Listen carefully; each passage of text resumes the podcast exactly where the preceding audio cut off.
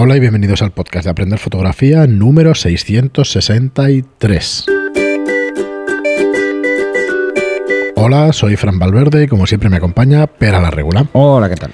Muy buena, espera. Pues como siempre vamos a ir a por un nuevo programa de Aprender Fotografía y recordaros que tenéis aprenderfotografía.online y tenéis estudiolightroom.es para poder entrar en nuestros cursos de fotografía y aprender de la manera más fácil y más rápida, pues, eh, pues ahondar en vuestra profesión o en vuestra afición preferida, que es, que es la fotografía.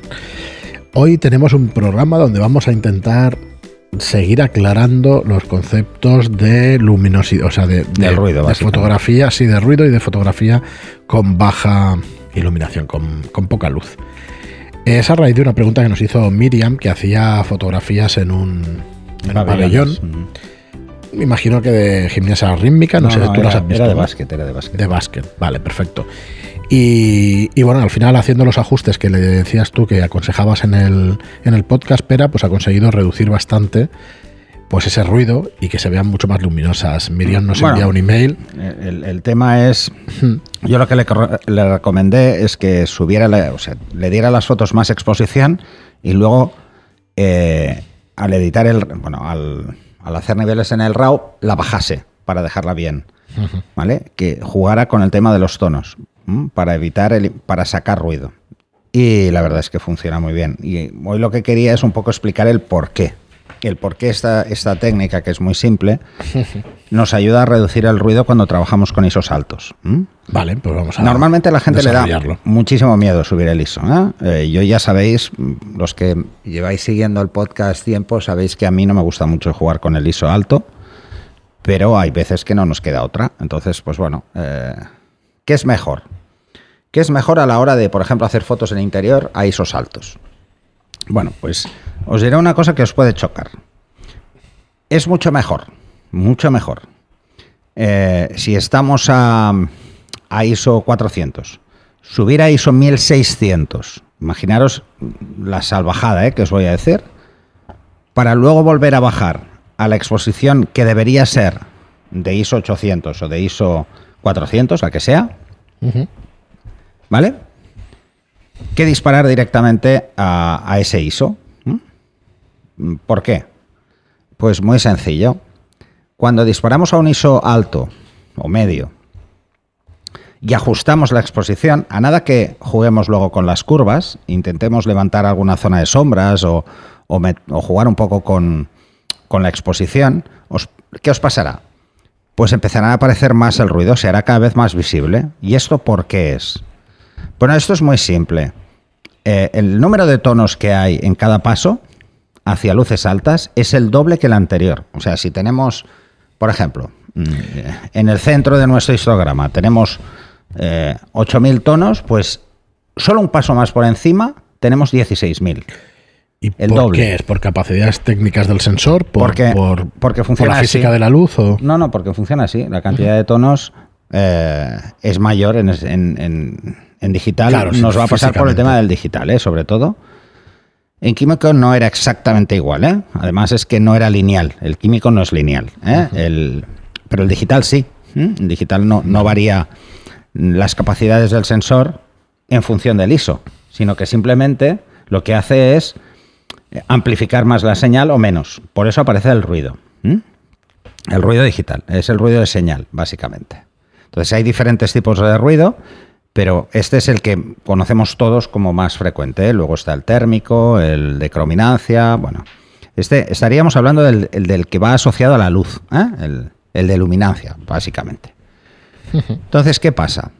Eh, si yo tengo el doble de tonos en un paso más lejos, imaginaros que la fotografía está perfecta a 5 o 6. Está perfecta. Bueno, pues va a ser mucho mejor. Me explico, ¿eh? Hacerla a 2.8 con el mismo ISO y luego bajar luces en postproceso, o sea, bajar luces en el revelador. O sea, tenerla muy luminosa y luego restar. ¿Por qué? Porque lo que estoy diciéndole a la cámara es que coja todos los tonos que hay dos pasos por encima, que es cuatro veces más tonos que en el que habría hecho la foto de partida. Sí. ¿Mm? A eso se le llama derecheo. ¿Vale? Esto es el derecheo famoso, eh, que habéis oído hablar mil veces, que es mucho mejor, sobre todo cuando jugamos con el ISO. Y os daréis cuenta de que en este caso eh, la cantidad de información que obtenemos en la foto es mucho mayor, porque nos vamos más a luces, es mucho mayor, y luego cuando la recuperamos vamos a limpiar ruido. O sea, de esos... Pongar, pon- pongamos un ejemplo, ¿no? Si tenemos 8.000 tonos y pasamos a 16.000, y esto solo es un paso, en esos 16.000, mm, si hay ruido, al bajarlos, lo reduciré mucho menos el ruido que si directamente subo el ISO. O sea, si me quedo con la exposición clavada. ¿eh? Esto parece una chorrada, pero es así. Porque como lo que voy a hacer es decirle en postproceso que de- pase de 16.000 a 8.000 tonos, pues ¿qué va a pasar? Que va a eliminar cosas. Y una de las cosas que elimina es el ruido. Claro. Si yo, por ejemplo, me quedo justo, solo que mueva un 10%, un 20% la luz para ajustar, va a tener que inventarse tonos. Y como no los tiene, van a ser ruido directamente.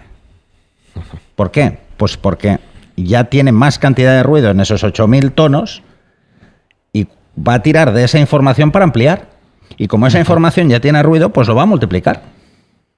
Claro. Por eso cuando una foto queda subexpuesta e intentamos subirla, aparece el ruido en las zonas de sombra. ¿Por qué aparece en las zonas de sombra y en las zonas de luz no? Porque en las zonas de sombra tienen menos tonos que las zonas de luces. Muchos menos tonos. ¿Mm? Entonces, claro, eh, si se tiene que inventar de una zona que tiene igual solo 64 tonos porque es una sombra oscura y tiene que pasar de 64 a 128, pues se va a inventar prácticamente todo. O sea, la mitad se lo ha inventado en el cálculo y entonces va a meter una cantidad de ruido desproporcionada. Así que en el caso de que tengáis que hacer fotografías, por ejemplo, y veáis que estáis a ISO 800, pues no, iros a 1600. Luego lo bajáis, como si lo hubieses hecho a 800. Esto se hacía también en químico para forzar. O sea, se forzaba el revelado, por ejemplo, tenía un carrete de ISO 100 y se forzaba. Eh, y se forzaba a ISO 400. No era la mejor solución, pero claro, no podías ir cambiando el carrete a Sí, mitad no cada dos por otra. tres, entonces no te quedaba otra, te tenías que apuntar el número y cuando ibas al laboratorio le decías, oye, tal, fuérzalo, a partir de, de esta línea, fuérzalo a 400, ¿no? O sea, a partir de este número de fotograma. Eh, a veces se equivocaban, a veces no, bueno, esto de- depende, ¿no? Sí, bueno, el revelado de los laboratorios. Es lo que hay, eh, es lo que hay. Tienes que normalmente cuando querías forzar forzabas un carrete entero, pero bueno, porque no lo tenías a mano, no tenías un- uno de ISO 400, entonces tenías uno de 100 y lo forzabas. Incluso había gente que lo hacía al revés, ¿eh? Pero bueno, al revés es un poco más difícil, ¿eh? Más que nada porque quedaban todas sobreexpuestas, ¿no? Así que eh, ese es el tema, pensarlo. O sea, eh, estamos jugando con la cantidad de tonos que va a captar en función de dónde esté lo que estoy haciendo la foto. Si la zona tiene sombras, imaginaros que estamos en esa zona de sombras muy profundas y tiene 64, solo tiene 64 tonos, o menos incluso, 32, pongamos, ¿vale? Tiene 32 tonos. Si yo cojo y sobreexpongo un paso, estoy captando una foto para que obtenga 64 tonos. Al restar, va a dejar los 32 reales. Sí, sí. Por mucho que el ISO esté alto, me voy a cargar una parte del ruido, aunque acabe dejándola igual. Porque la voy a acabar dejando igual, porque la exposición correcta solo es una.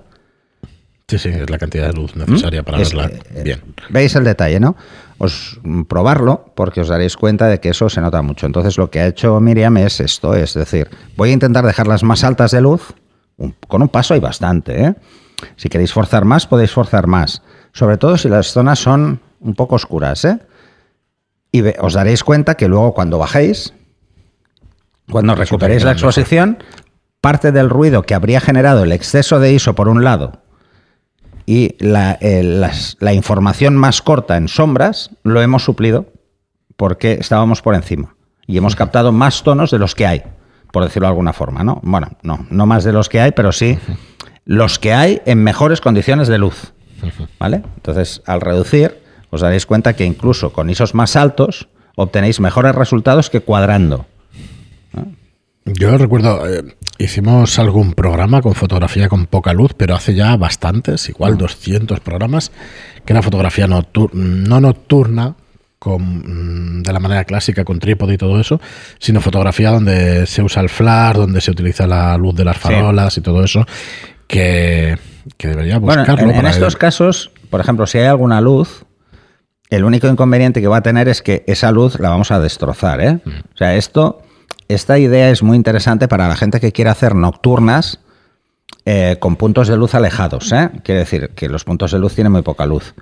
Eh, y en calles, pues donde, bueno, que quedan muy oscuras. Entonces, mm, aquí jugamos con dos cosas. Jugamos, tenemos dos opciones, o subir el ISO o subir la exposición con trípode, ¿vale? Si subimos el ISO, aparece el ruido. Mm, buscamos la exposición justa, ¿eh?